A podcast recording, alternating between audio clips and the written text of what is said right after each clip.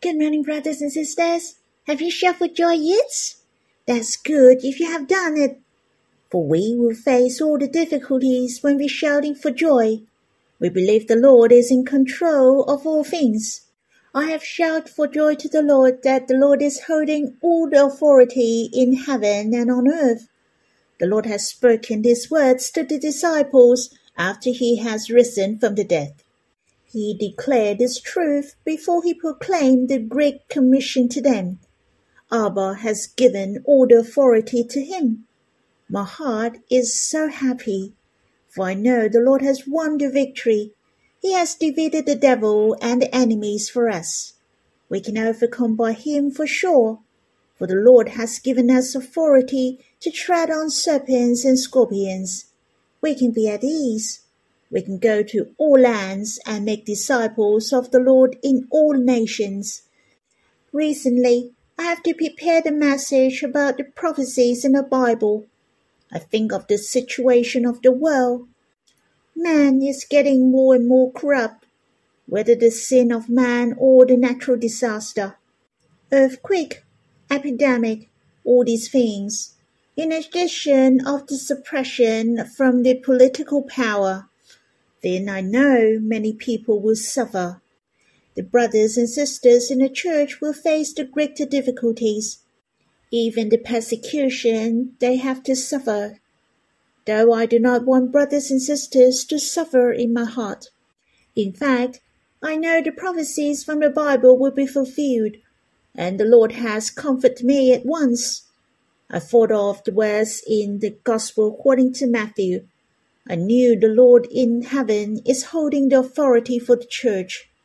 Whatever come upon us is approved by the Lord.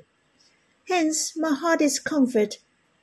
And I like to sing a hymn in hymn hymnal two, Song 60. It is finished and sit at my right. Let us sing this song together. See that my rights, my father's glad response to. It is finished. He has given the Lord authority. Highly exalt him and given him the name which is above all names Oh, how precious forever I'm joined to the Lord. It is finished, the Lord makes proclamation. Full victory. His victory now becomes my victory. By him I am rich.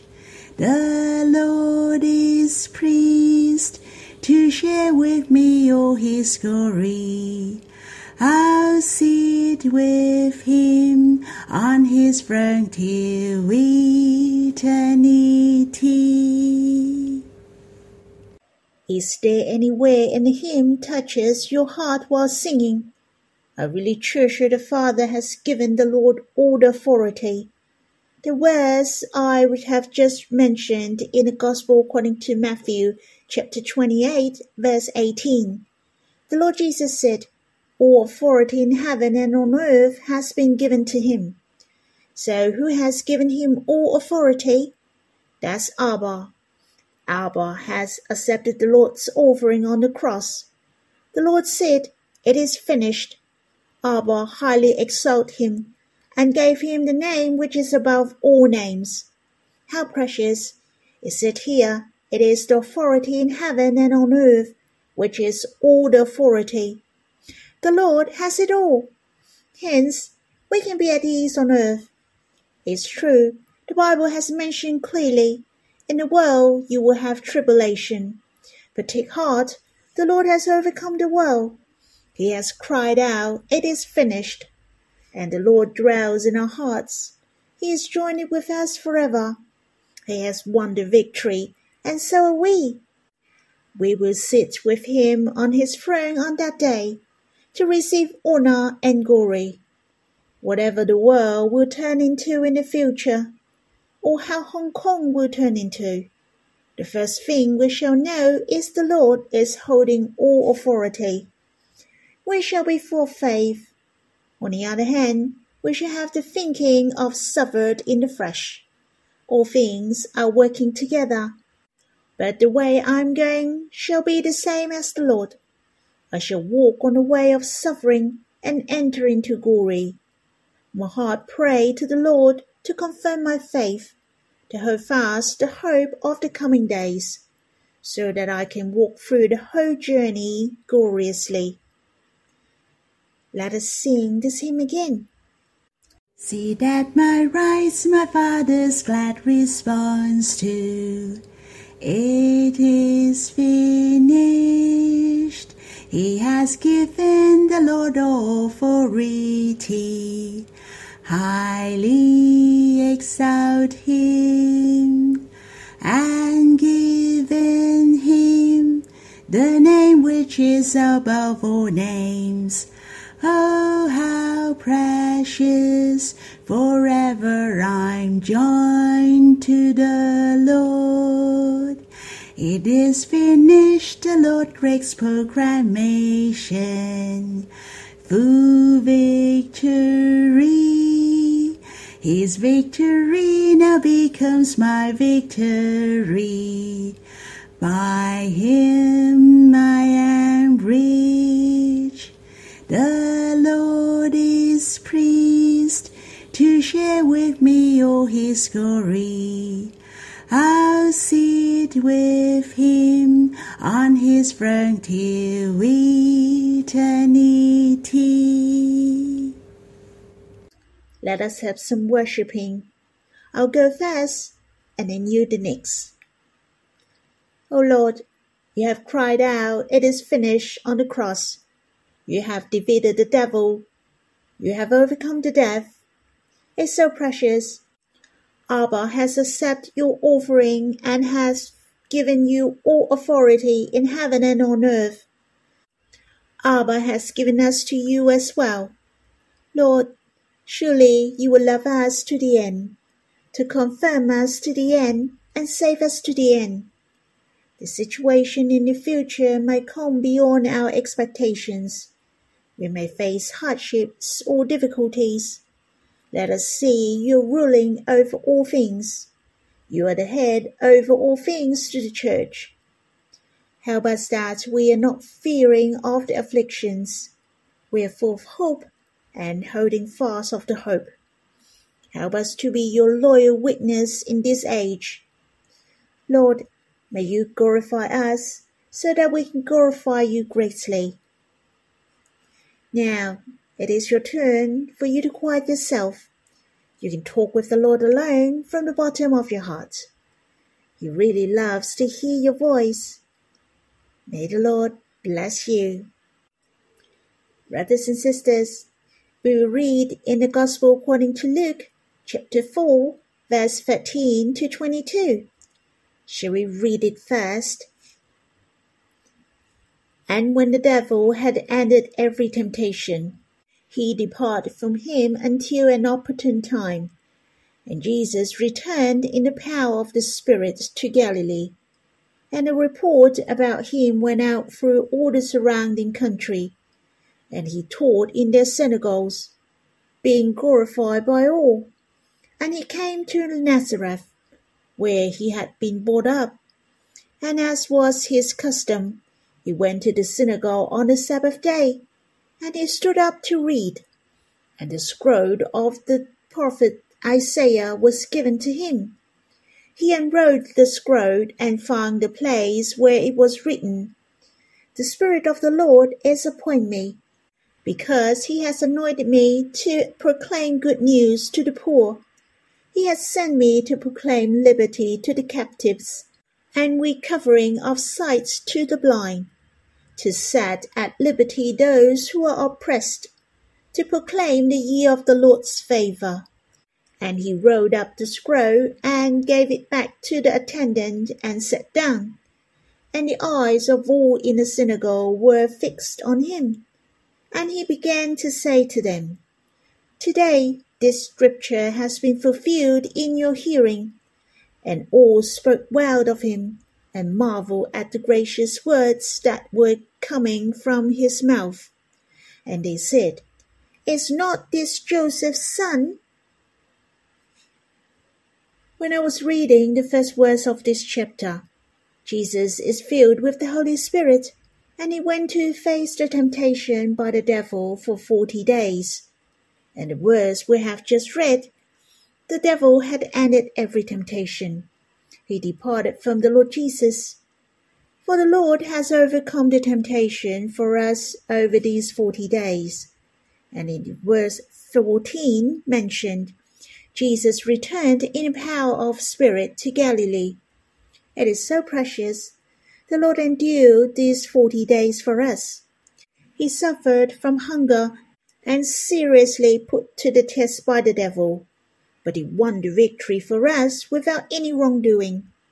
The Lord Jesus returned in the power of spirit in Galilee and moved on with his ministry, where it was his familiar place to him. When I read verse 13 carefully, I felt the Lord Jesus was so awesome and glorious. It mentioned the devil had ended every temptation. Be aware that the devil used up all his temptation, not just three temptations.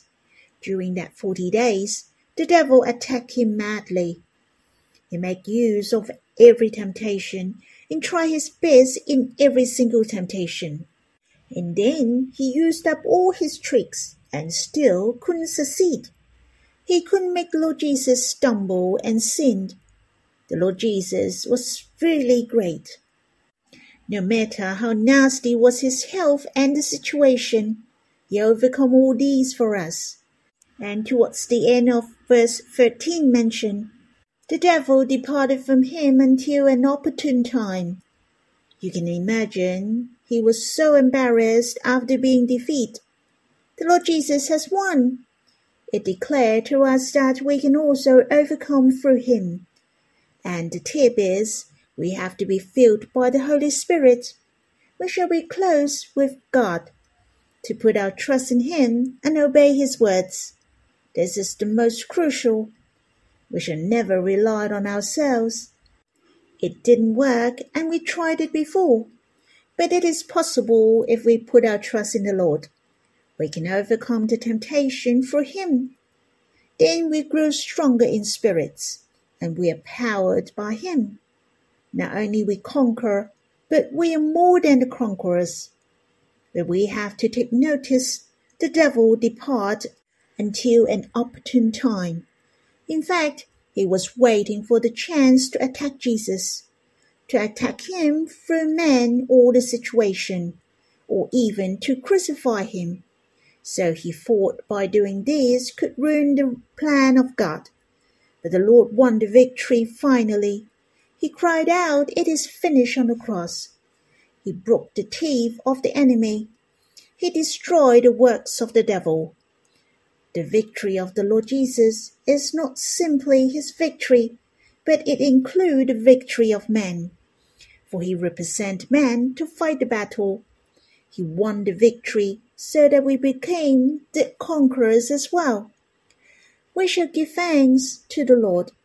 Not only he endured the temptations for us on earth, he even overcome our strong opponent, the devil.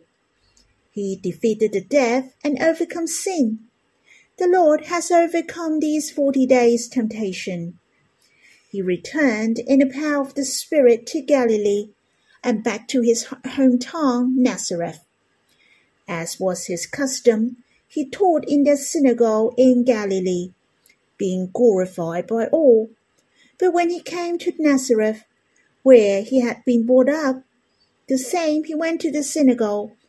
When you read in verse 14 to 22, what did the Lord do in the synagogue? it mentioned someone gave the scroll of Isaiah to the Lord Jesus. Then he unrolled it and found the place where it was written, We covering of sights to the blind, to set at liberty those who were oppressed.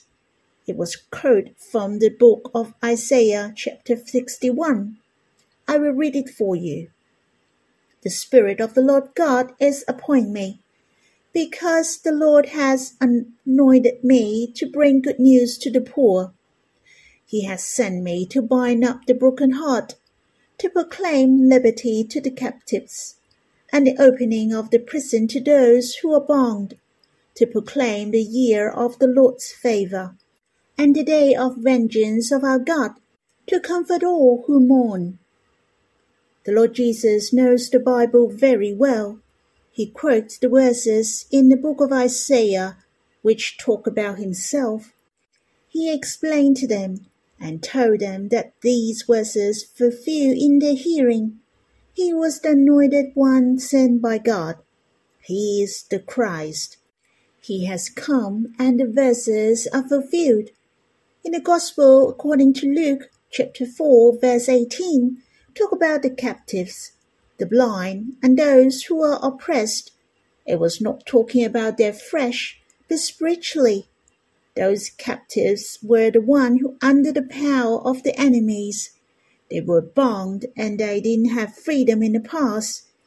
We were the prisoners of sin. Blind were referred to our spiritual eye were covered. They couldn't see God and the love of God.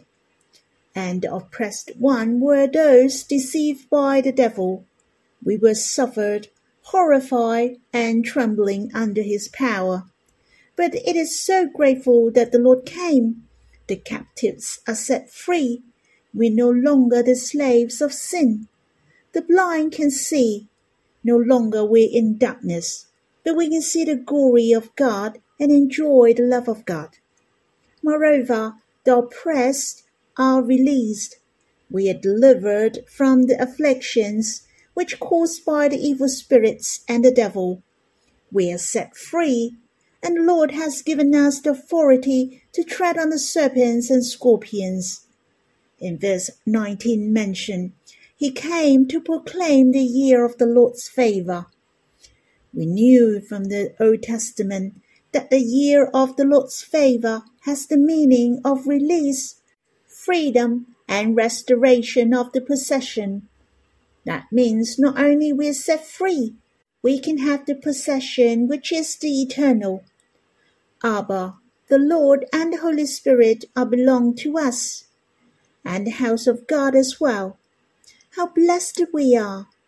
We're the co-heirs with the Lord, to inherit all things. The Lord went to the synagogue and taught. In fact, it was very meaningful. The synagogue was the place where the Jews worshipped God and learned the words of God at that time. Hence, the Lord Jesus spoke the words of God to them and explained to them what was the true meaning of those verses. And his teaching was not the same as the teaching of the scribes. As you can see from the response of the people, they all glorify him. In verse 15 we read, being glorified by all. And in verse 22, and all spoke well of him. Obviously, his words were powerful, living, and extraordinary. Hence they marveled at the gracious words that were coming from his mouth. They could feel the love and grace of God from his words, and understood the heart of God. When I read these words, I also admire the Lord that his mouth is full of gracious words, but not the bad words or the evil words. My mouth shall filled with the grateful words, the words of praising and the soothing words. Lastly, through these verses, I find the Lord is very sincere. He is straightforward. He is not a phony. He indicates that he is anointed by God directly through Isaiah. He is the Christ whom prophesied by the prophet Isaiah. He said it clearly and people spoke well of him. But praising was one thing. Whether they believed it or not was another matter. The people in his hometown was marveled. What did they marvel? The marvel of this person whom was speaking was only Joseph's son. He was only an ordinary man. There was no way that he is the Son of God. And the Lord Jesus pointed out frankly to them that they would not accept him. He said in verse 24, Truly, I say to you, no prophet is acceptable in his home hometown. It declared that the Israelites were stubborn and rebellious all along. They didn't believe God and didn't accept the salvation of God. There was no exception in his hometown. Having said that, the Lord Jesus was still very merciful and didn't give up. He spent most of the time in Galilee during the initial period of his ministry, where his hometown was. The Lord's love is patient. He wanted to gain us, and he will not give up. Shall we give thanks to the Lord? Lord, it's so precious. You are Christ. You are the anointed one. God anoints you with the Holy Spirit. Truly, you have the power of the Holy Spirit. You have overcome the devil and all the temptations. O Lord, you have overcome the enemies gloriously. Lord, help us to put our trust in you. Lord, may we be filled with the Holy Spirit from day to night. We are obedience to your words to be with you closely. Help us to be more than the conquerors like you. It's so precious. You have preached the gospel to us so that the captives are set free the blind can see, the oppressed to be released.